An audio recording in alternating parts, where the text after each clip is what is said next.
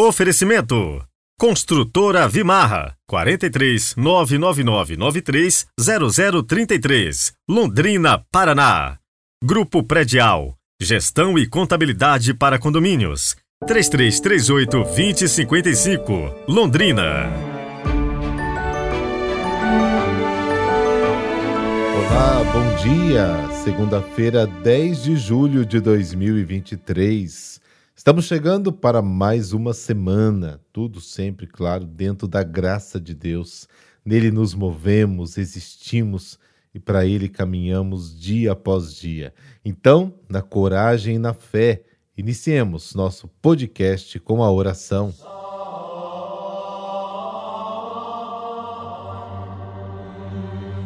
Pelo sinal da Santa Cruz, livrai-nos Deus, nosso Senhor, dos nossos inimigos. Senhor Deus Todo-Poderoso, que nos fizeste chegar ao começo deste dia, salvai-nos hoje com o vosso poder, para não cairmos em nenhum pecado e fazermos sempre a vossa vontade em nossos pensamentos, palavras e ações. Amém.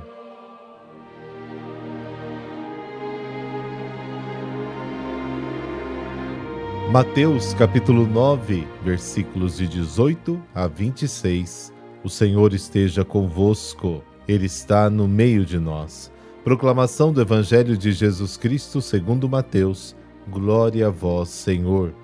Enquanto Jesus estava falando, um chefe aproximou-se, inclinou-se profundamente diante dele e disse: Minha filha acaba de morrer, mas vem, impõe tua mão sobre ela e ela viverá. Jesus levantou-se e o seguiu, junto com os seus discípulos. Nisto, uma mulher que sofria de hemorragia há doze anos veio por trás dele e tocou a barra do seu manto. Ela pensava consigo: se eu conseguir ao menos tocar no manto dele, ficarei curada. Jesus voltou-se e, ao vê-la, disse: Coragem, filha, a tua fé te salvou. E a mulher ficou curada a partir daquele instante. Chegando à casa do chefe, Jesus viu os tocadores de flauta e a multidão alvoroçada e disse: Retirai-vos, porque a menina não morreu, mas está dormindo. E começaram a caçoar dele. Quando a multidão foi afastada, Jesus entrou, tomou a menina pela mão e ela se levantou. Essa notícia espalhou-se por toda aquela região. Palavra da salvação, glória a vós, Senhor.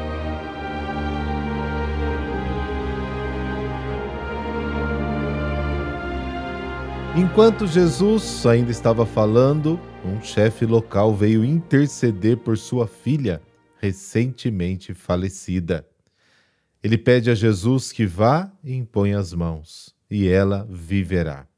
Ele acredita que Jesus tem o poder de reanimar sua filha, sinal de muita fé. E Jesus se levanta e vai com ele, trazendo consigo também os discípulos. Aqui está o ponto de partida dos dois episódios que se seguem: a cura da mulher que sofria de uma hemorragia há 12 anos e a ressurreição da menina. O Evangelho de Marcos apresenta os mesmos dois episódios, mas com vários detalhes. O chefe se chamava Jairo e era um dos líderes da sinagoga. A menina ainda não estava morta e tinha 12 anos. Isso está em Marcos capítulo 5, versículos de 21 a 43. Mateus abrevia um pouco a animada narração de Marcos. A caminho da casa do chefe, uma mulher que sofria de hemorragia há 12 anos se aproxima de Jesus em busca de cura. 12 anos com uma hemorragia. Por isso vivia marginalizada, excluída, porque, como já foi dito outras vezes, naquela época o sangue tornava a pessoa impura. Marcos diz que a mulher havia gastado todos os seus bens com os médicos, mas em vez de melhorar, sua situação piorava. Aqui ela ouviu falar de Jesus. Por isso, nasce nela uma nova esperança. Ela disse a si mesma: Se eu puder tocar em seu manto, ficarei curada. Bom, o catecismo farisaico da época dizia o seguinte: se eu tocar em sua roupa, ele ficará impuro. A mulher pensa exatamente o contrário.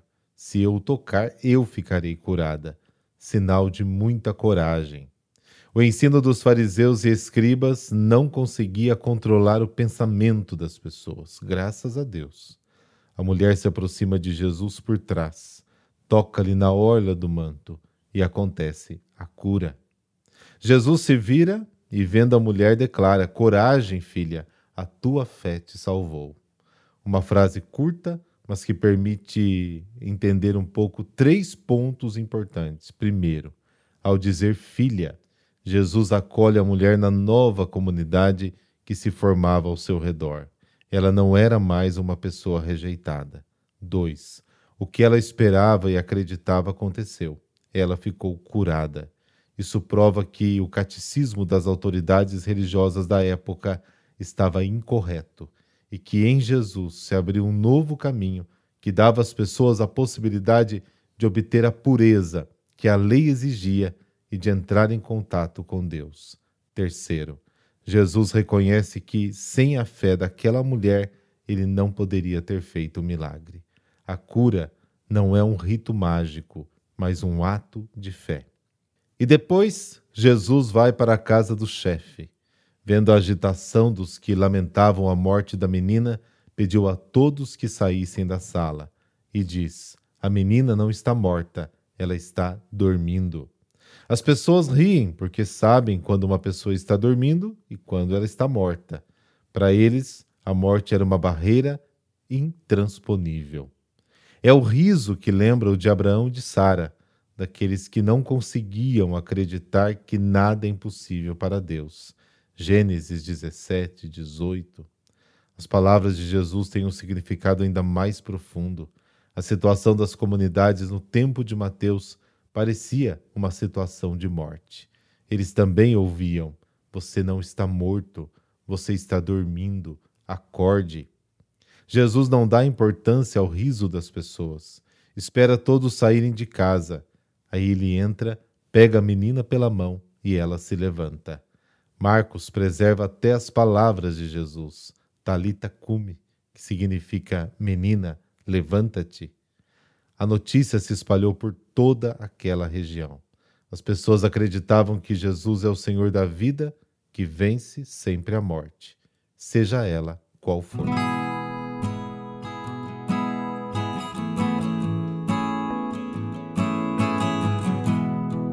Hoje a igreja celebra Santo Olavo, rei da Noruega. Olavo II nasceu em 995 na Noruega em uma família real. Quando jovem foi enviado à Inglaterra em uma expedição e teve contato com o cristianismo. Santo Olavo recebeu o batismo em 1014. Após ser batizado, Olavo retornou à Noruega para subir o trono, já que o pai havia falecido. No país encontrou usurpadores e entrou em conflito para manter o reinado. Como rei, buscou a santidade, governando mais pela força do testemunho do que pela força das armas. Empenhou-se muito para que seus súditos deixassem o paganismo. Construiu igrejas e viabilizou a vinda de sacerdotes estrangeiros, muitos deles naturais da Inglaterra, para que pudessem evangelizar e catequizar o povo. Suas ações de converter o povo ao Rei dos Reis não agradou a todos.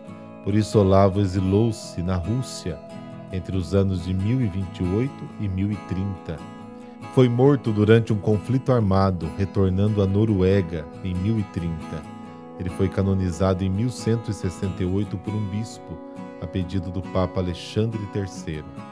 Santo Olavo, que lutou contra o paganismo a todo custo, dai-nos forças para proclamar o nosso amor a Jesus Cristo.